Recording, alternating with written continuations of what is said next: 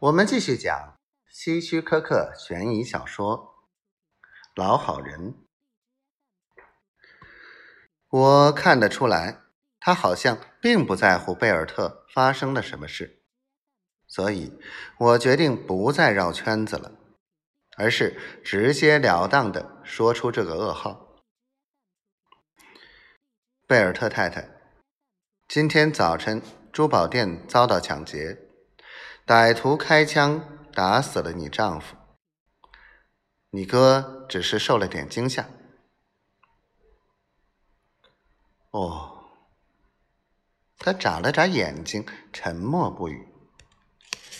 这时，坐在沙发上的那个中年男人说话了：“我看这样反而更好，对谁都是解脱。”你怎么能这么说呢？他毕竟是我丈夫。”贝尔特太太责怪地说。“哼！”那个男人冷笑了一声。“那你要我怎么说？难道还让我哭不成？”他愤愤地说。“警官先生，对不起，我对贝尔特根本没有好印象，他也不是我朋友。”前些天，他在离婚起诉书中连我一块儿告了，说我通奸，这能让我不生气吗？看来又有了新情况，贝尔特夫妇正在闹离婚。离开他们家后，我匆匆吃了午饭，就赶到法院去看贝尔特夫妇离婚的案子。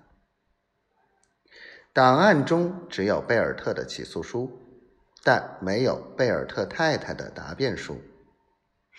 从贝尔特的起诉书看，他们之间的矛盾远不是鲍勃所说的吵架那么简单。贝尔特提出离婚的理由是妻子与人私通，并附有几张妻子和情人在旅馆约会的照片。同时，他还请求法院。判他获得对女儿的监护权，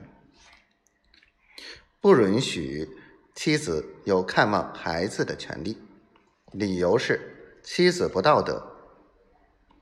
我从中不难看出，贝尔特的态度很强硬，的确是个极具报复心的人。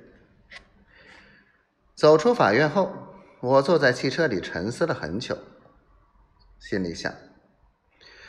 鲍勃对凶手的特征描述的那么仔细，这只有两种可能：一种是他生来就具有惊人的观察力，尤其是在发生凶杀案的情况下还能观察得如此清楚，这绝非常人所能；另一种是，凶手或许根本就不存在，他所说的一切都是杜撰或者幻想出来的。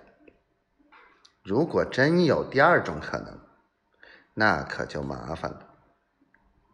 想到这里，我不由得倒吸了一口气。不行，我还得回去做些重点调查。